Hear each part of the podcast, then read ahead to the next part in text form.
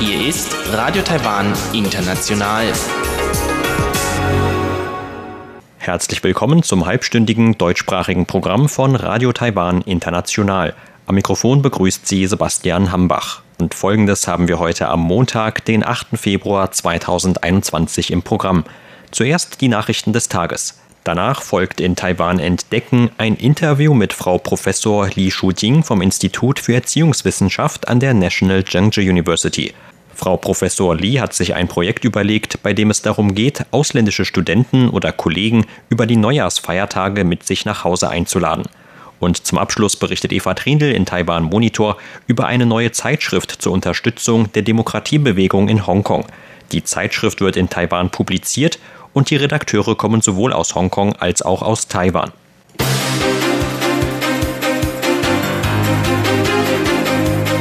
Sie hören die Tagesnachrichten von Radio Taiwan International. Der Überblick. Außenministerium würdigt sechs Garantien der USA gegenüber Taiwan.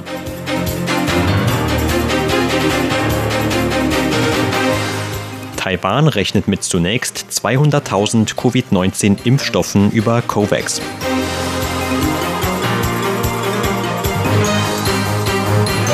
Und Taiwans Exporte im Januar den siebten Monat in Folge gestiegen.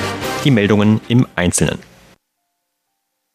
Zum Tod des ehemaligen US-Außenministers George Shultz hat Taiwans Außenministerium heute die sogenannten sechs Garantien der USA gegenüber Taiwan als ein wichtiges Element der US-Taiwan-Politik gewürdigt. Die sechs Garantien sichern Taiwan die Unterstützung der USA gegen chinesische Aggressionen zu und gehen auf das Jahr 1982 zurück. Schulz, der gestern im Alter von 100 Jahren starb, war damals Außenminister der US-Regierung von Präsident Ronald Reagan gewesen. Im August 2020 veröffentlichte die Trump-Regierung zwei bis dahin geheime Telegramme, in denen die sechs Garantien im Detail aufgelistet werden. Eines der Telegramme mit dem Titel Garantien für Taiwan schickte Schulz im August 1982 an den damaligen Direktor des American Institute in Taiwan, James Lilly. Die Regierung des neuen US-Präsidenten Joe Biden hatte im Anschluss an ihren Amtsantritt im Januar ihr Festhalten an den drei Kommuniqués mit China, dem Taiwan Relations Act sowie den sechs Garantien gegenüber Taiwan bekräftigt. Außenamtssprecherin Joanne O sagte heute, die Biden-Regierung hat besonders betont, dass das US-Engagement gegenüber Taiwan felsenfest bleiben wird. Deshalb haben sich auch die Garantien der USA gegenüber Taiwan nicht geändert. Das ist eine starke und entschlossene Botschaft. Das Außenministerium bekräftigte zudem, dass Taiwans Regierung weiter eng mit der beiden Regierung zusammenarbeiten werde. Auf den bestehenden festen und freundschaftlichen Grundlagen werde man die gemeinsame Partnerschaft zwischen Taiwan und den USA weiter vertiefen. Laut Angaben des Epidemie-Kommandozentrums wird Taiwan in einer ersten Lieferung 200.000 Dosen eines Covid-19-Impfstoffs über das internationale Verteilprogramm COVAX erhalten. Allerdings sei bisher noch unklar, wann der Impfstoff des britischen Unternehmens AstraZeneca geliefert werde. Gesundheitsminister Chen Shih-chung sagte heute auf einer Pressekonferenz,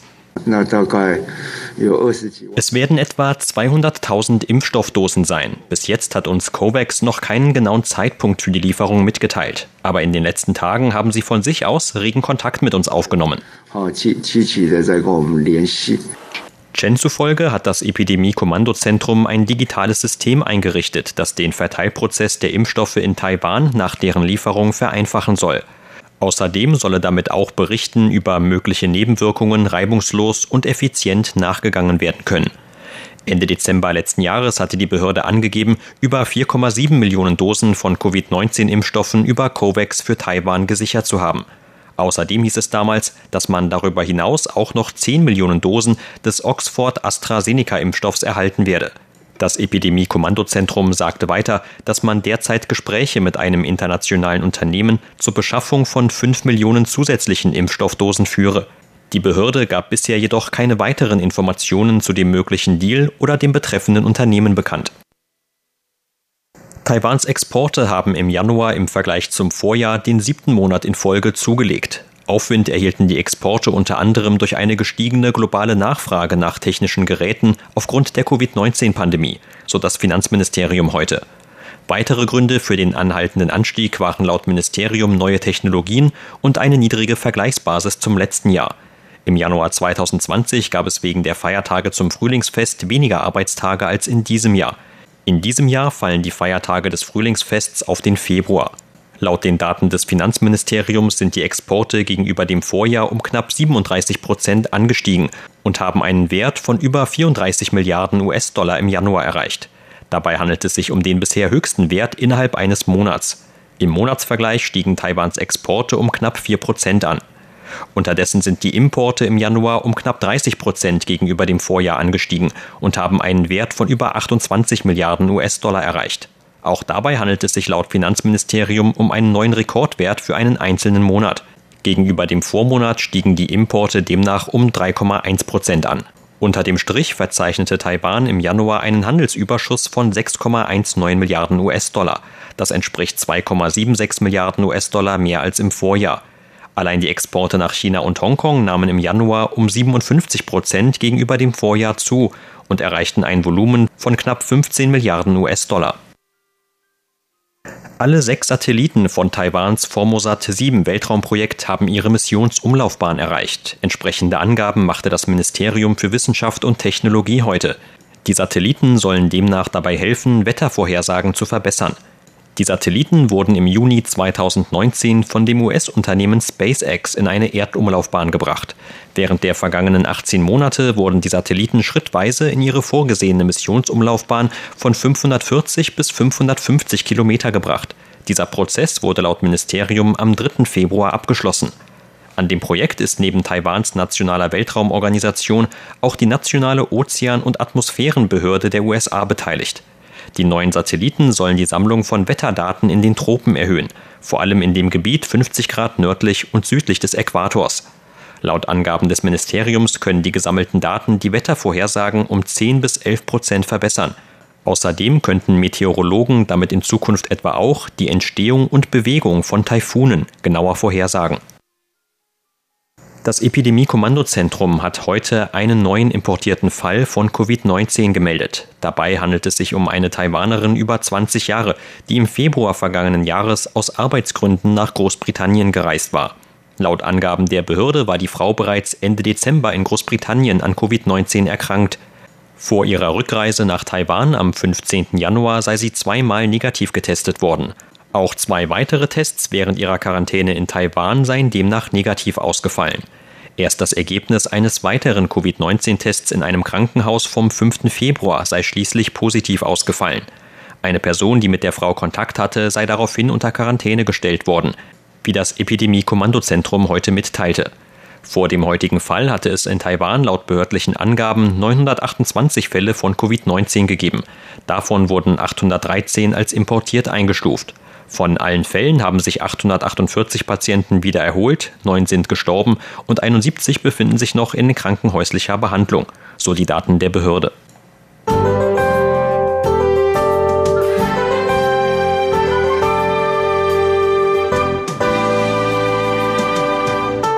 Im Norden sowie entlang der Ostküste Taiwans gab es heute dunklen Himmel und regnerisches Wetter. Das blieb vor allem im Norden auch noch den ganzen Abend über so. Im Rest von Taiwan wurde es dagegen nur leicht bewölkt und tagsüber sogar sonnig. Im südlichen Gauchung wurden am frühen Nachmittag 29,5 Grad Celsius gemessen. Auch in vielen weiteren südlichen Regionen gab es heute Höchstwerte von um die 28 Grad. Im Norden dagegen deutlich kühler mit Höchstwerten von 18 bis 24 Grad. Und das sind die Aussichten für morgen, den 9. Februar. Für morgen sagt das Wetteramt für den äußersten Norden sowie den Osten Taiwans wieder Regenwetter voraus. Im Nordosten könnte es tagsüber zudem Gewitterschauern geben. In Mittel- und Südtaiwan bleibt es morgen zwar voraussichtlich erneut trocken, dafür wird es aber etwas bewölkter als heute. Die Temperaturvorhersage für morgen lautet 16 bis 23 Grad Celsius für Nordtaiwan, in Mitteltaiwan 15 bis 26 Grad und im Süden 15 bis 28 Grad. Das waren die Tagesnachrichten. Gleich geht es weiter mit unserem Programm vom Montag, den 8. Februar.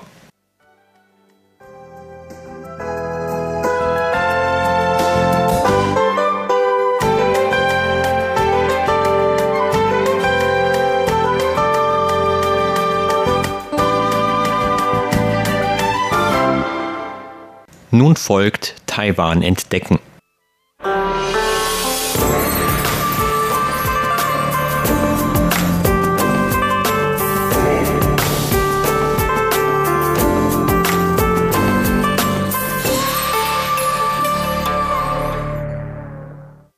Diese Woche beginnt das Frühlingsfest, das in vielen asiatischen Ländern den Jahresanfang nach dem traditionellen Bauernkalender markiert.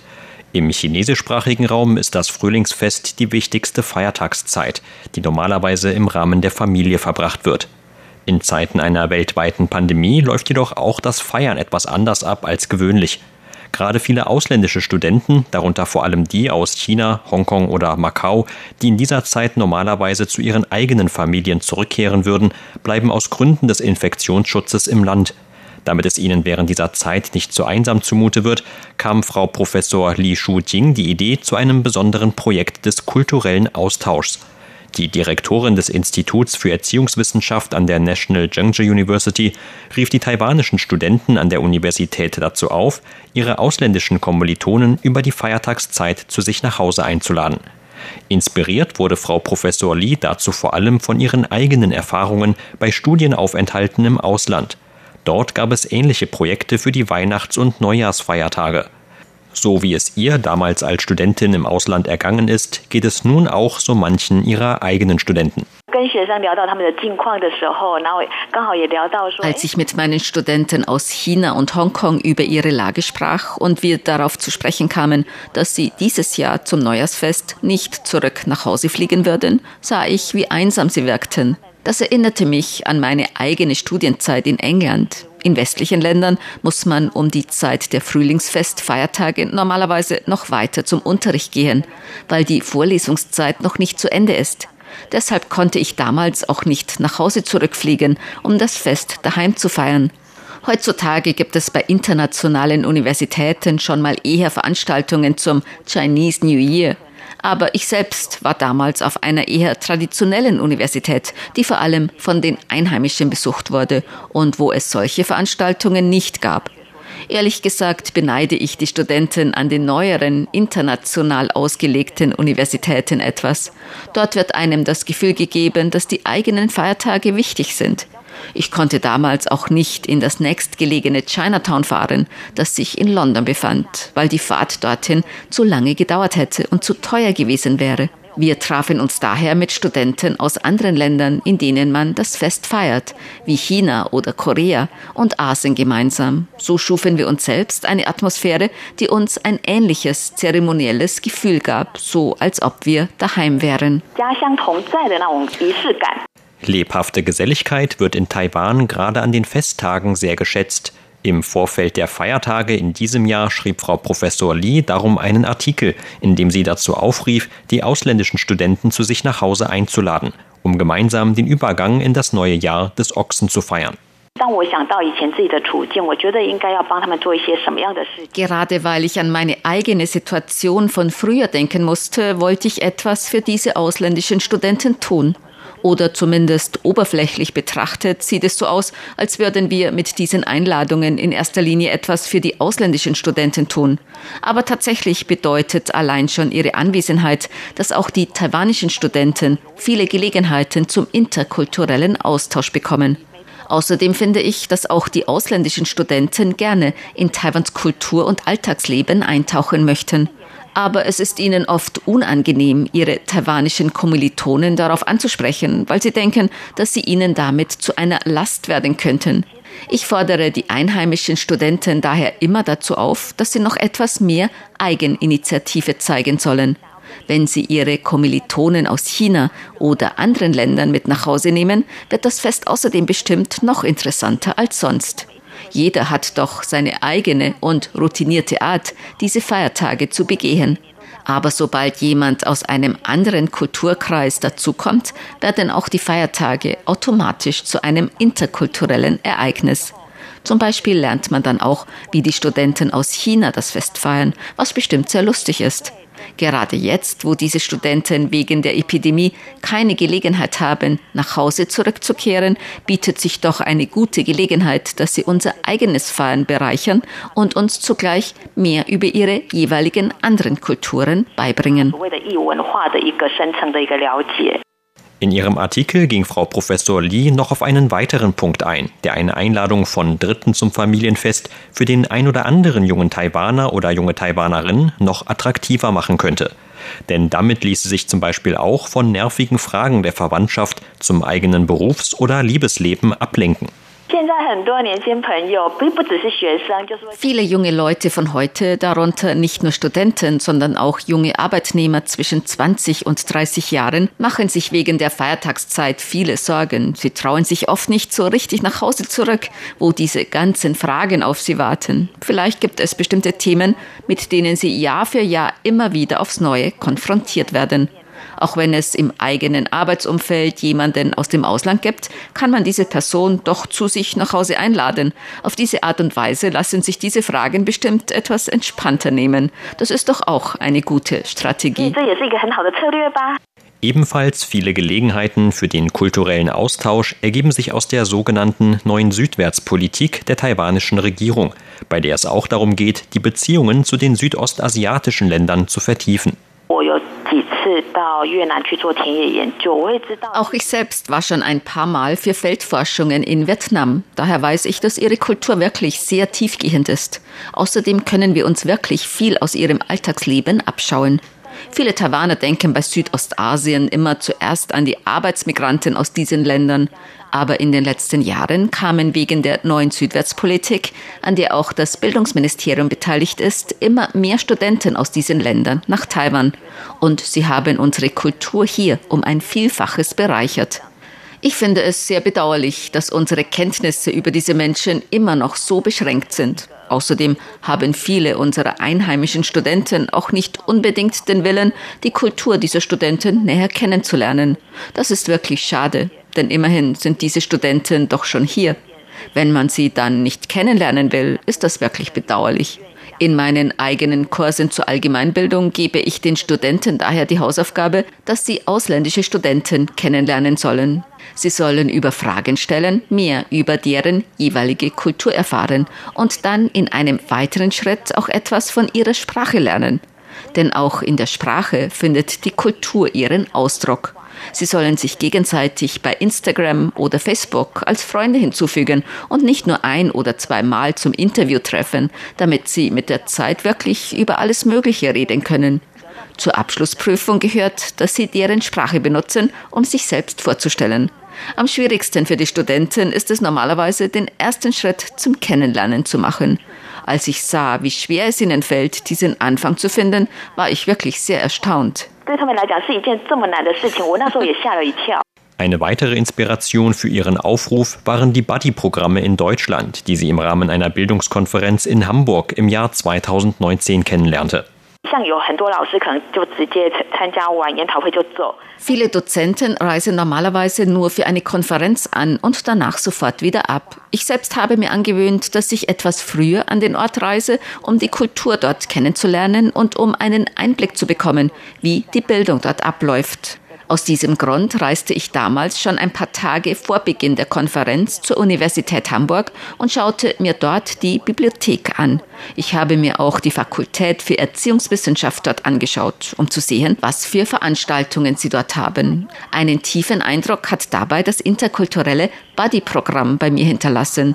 Dort ist man der Meinung, dass es sehr wichtig ist, den zukünftigen Lehrern eine interkulturelle Kompetenz zu vermitteln. Wie wir wissen, hat Deutschland in den letzten Jahren sehr viele Flüchtlinge und Migranten aufgenommen. Deshalb sind sie der Meinung, dass die zukünftigen Lehrer diese interkulturelle Kompetenz haben müssen, weil ansonsten manche der Kinder im Schulunterricht Nachteile haben könnten.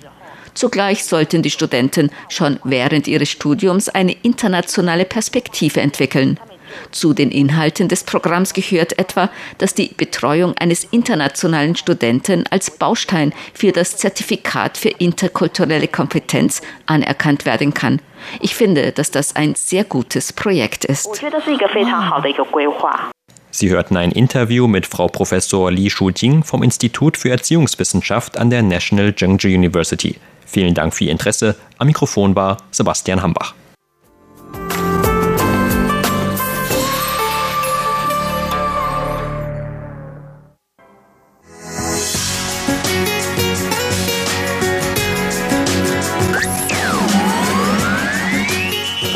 Taiwan, international aus Taipeh.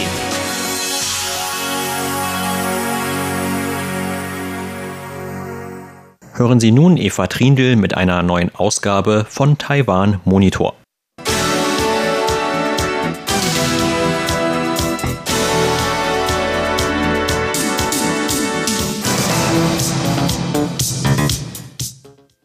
In Taiwan ist gerade die erste Ausgabe einer neuen Zeitschrift erschienen, Flow Hong Kong. Zu den Redakteuren gehören mehrere Demokratieaktivisten und bekannte Teilnehmer an den Protestbewegungen in Hongkong gegen das Auslieferungsgesetz nach China, die sich nun im Ausland befinden, darunter Alex Chow, früherer Generalsekretär der Studentenföderation Hongkongs, der nun in den USA lebt oder Sunny Chang, der im August vergangenen Jahres nach Großbritannien geflohen ist, und Ray Ong, der bereits 2017 nach Deutschland geflohen ist und dort politisches Asyl erhalten hat. Außerdem der Generalsekretär der Taiwan Citizen Front, Jiang Min-yen, der in Hongkong studierte. Radio Taiwan International sprach mit ihm über die Neuzeitschrift Flow Hongkong und die Motivation dahinter. Er ging im Jahr 2014 nach seinem Oberschulabschluss zum Studium nach Hongkong. Seither habe sich die Situation in Hongkong völlig verändert, so Jiang Min-yen. Es gibt drastische Veränderungen. Die politische Situation und die Freiheit der Gesellschaft hat sich völlig verändert. Das gilt sowohl für Versammlungs- und Demonstrationsfreiheit, akademische Freiheit oder Medienfreiheit. Innerhalb weniger Jahre wurden diese Rechte fast vollständig unterbunden. Viele Persönlichkeiten der Demokratie- und Protestbewegung wurden verhaftet und eingesperrt. Hongkong hat sich in den sechs Jahren, seit ich dort studierte, völlig verändert. Die Bürger Hongkongs hätten vorher auch nie gedacht, dass sich das System unter der chinesischen Regierung so schnell verändern würde. Als ich 2014 mein Studium in Hongkong begonnen hatte, beteiligte ich mich an der Zeitschrift der Studentenunion der Hongkong Universität. Damals gab es sehr lebhafte Diskussionen über Fragen der Zukunft Hongkongs. Dass die Hongkonger ihr Schicksal selbst bestimmen, welches Recht die Hongkonger nach internationalem Recht haben, ihre Zukunft selbst zu bestimmen, in welche politische Richtung sich Hongkong bewegen sollte und solche Themen. Sogar über die Möglichkeit einer Unabhängigkeit Hongkongs. Solche Diskussionen sind in Taiwan etwas vollkommen Normales. Es ist das Recht jeden Bürgers und jeder Bürgerin in einem demokratischen Land. Als ich mich damals in der Studentenunion und Zeitschrift der Hongkong-Universität beteiligt hatte, war das auch so. Aber für die jetzigen Hongkonger Studenten im Jahr 2021 ist es anders. Vor einigen Tagen hat die Polizei zum Beispiel ein Studentenwohnheim gestürmt und Studenten verhaftet. Die akademische Freiheit und Redefreiheit zu meiner Zeit in Hongkong gibt es nicht mehr. Damals unterschied sich die Situation nicht von der in Taiwan. Das ist nun völlig anders. Es herrscht Unterdrückung und die Polizei kann willkürlich Menschen verhaften. Die neue Zeitschrift Flow Hongkong soll einen Raum für Diskussionen über Hongkong bieten, die in Hongkong selbst nun nicht mehr möglich sind. Jiang Minyan dazu. Nach Inkrafttreten des Nationalen Sicherheitsgesetzes für Hongkong hat sich die Situation der Meinungsfreiheit in Hongkong weiter verschlechtert. Deshalb sind Hongkonger oder Hongkong nahestehende im Ausland noch wichtiger. Denn sie kennen die Situation in Hongkong und stehen mit den Menschen in Hongkong weiter in Verbindung. Sie hoffen auch, dass sie im Ausland etwas für Hongkong tun können, um Hongkong vom Druck der totalitären Regierung Chinas zu befreien. Deshalb ist es besonders wichtig, einen Raum der allgemein freien Meinungsäußerung im Ausland zu bewahren. Ich bin zwar Taiwaner, aber wegen meiner Verbindungen zu Hongkong unterstütze ich auch diese Aktionen und deshalb arbeite ich an der Erstellung dieser Zeitschrift Flow Hongkong mit. Obwohl Hongkong seine Freiheit bereits verloren hat, hoffe ich, dass wir zumindest im Ausland Themen Hongkong betreffend weiterhin frei diskutieren. Wir hoffen, dies über die Herausgabe einer solchen Zeitschrift tun zu können. Es gibt nun Listen von Personen, die wegen Verstoß gegen das nationale Sicherheitsgesetz Hongkongs im Ausland steckbrieflich gesucht werden. Dies gilt nicht nur für Hongkonger.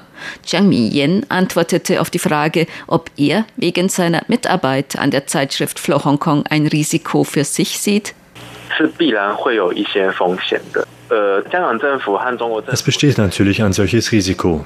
Die chinesische Regierung und die Hongkonger Regierung haben bereits eine Namensliste von steckbrieflich gesuchten Personen im Ausland veröffentlicht, die gegen das nationale Sicherheitsgesetz Hongkongs verstoßen haben. Gemäß China nahestehender Medien gibt es Listen, die noch nicht veröffentlicht wurden.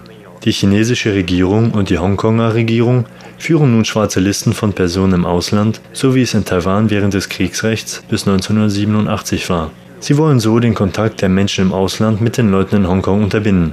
Es kann schon sein, dass diejenigen, die sich an der Zeitschrift Flow Hongkong beteiligen, auch auf diese schwarze Liste gesetzt werden. Wir wissen auch, dass Demokratie und Freiheit derzeit noch die vorherrschende Strömung auf der Welt ist. Aber es haben auch mehr als 50 Länder das Sicherheitsgesetz Chinas für Hongkong unterstützt. Ich habe zwar als Taiwaner in Taiwan das Recht auf freie Meinungsäußerung. Ich kann mich hier in Taiwan frei für Hongkong einsetzen. Deshalb ist das Risiko in Taiwan selbst nicht so groß. Aber falls jemand, der wie ich Hongkong unterstützt, auf der schwarzen Liste steht und ein China nahestehendes Land besucht, könnte das ein Risiko sein, egal ob als Tourist oder aus beruflichen Gründen.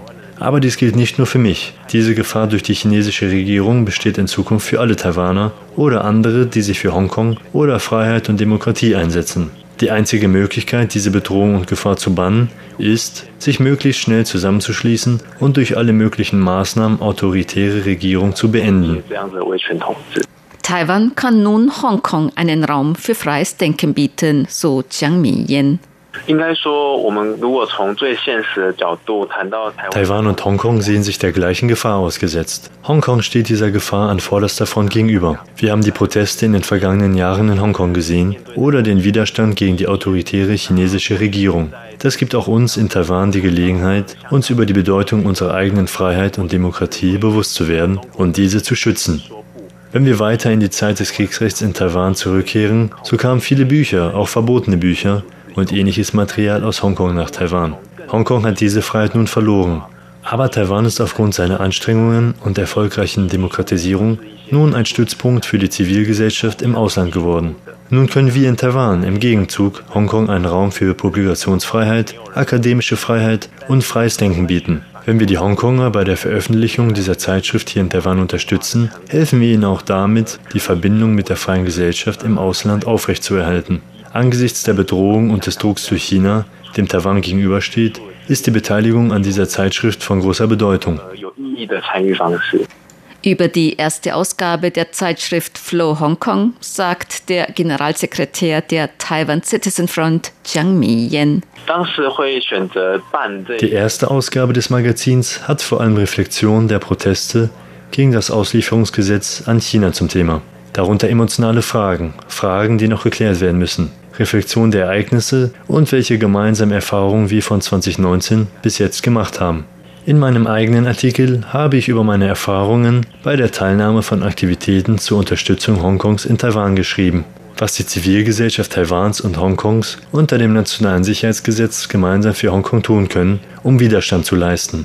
Dass ich hoffe, dass die Menschen in Taiwan angesichts der großen Veränderungen in Hongkong an der Seite der Hongkonger stehen, dass sie nicht die Zeit des Kriegsrechts in Taiwan vergessen, in der sie mit Entschlossenheit für Freiheit und Demokratie gekämpft haben, wie man die Voraussetzung für gesellschaftliche Veränderung dafür schafft. Die Mitglieder des Editorial Board im Ausland haben ihre Beiträge verschiedenen Aspekten der Protestbewegungen 2019 gewidmet. Zum Beispiel, dass die chinesische Regierung die Protestierenden als brutale Rowdies dargestellt hat. Aber für die Menschen in Hongkong und die ausländischen Medien war es nicht so. Über handgreiflichere Aktionen während der Protestbewegung und die Akzeptanz und Interaktion der allgemeinen Bevölkerung mit diesem Teil der Protestbewegung.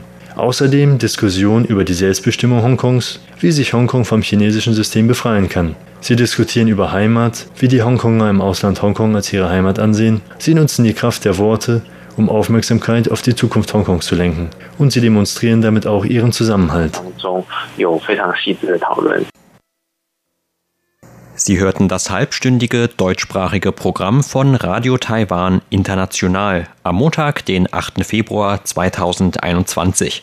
Unser aktuelles Radioprogramm und weitere Sendungen können Sie im Internet on demand hören unter der Adresse www.de.rti.org.tv.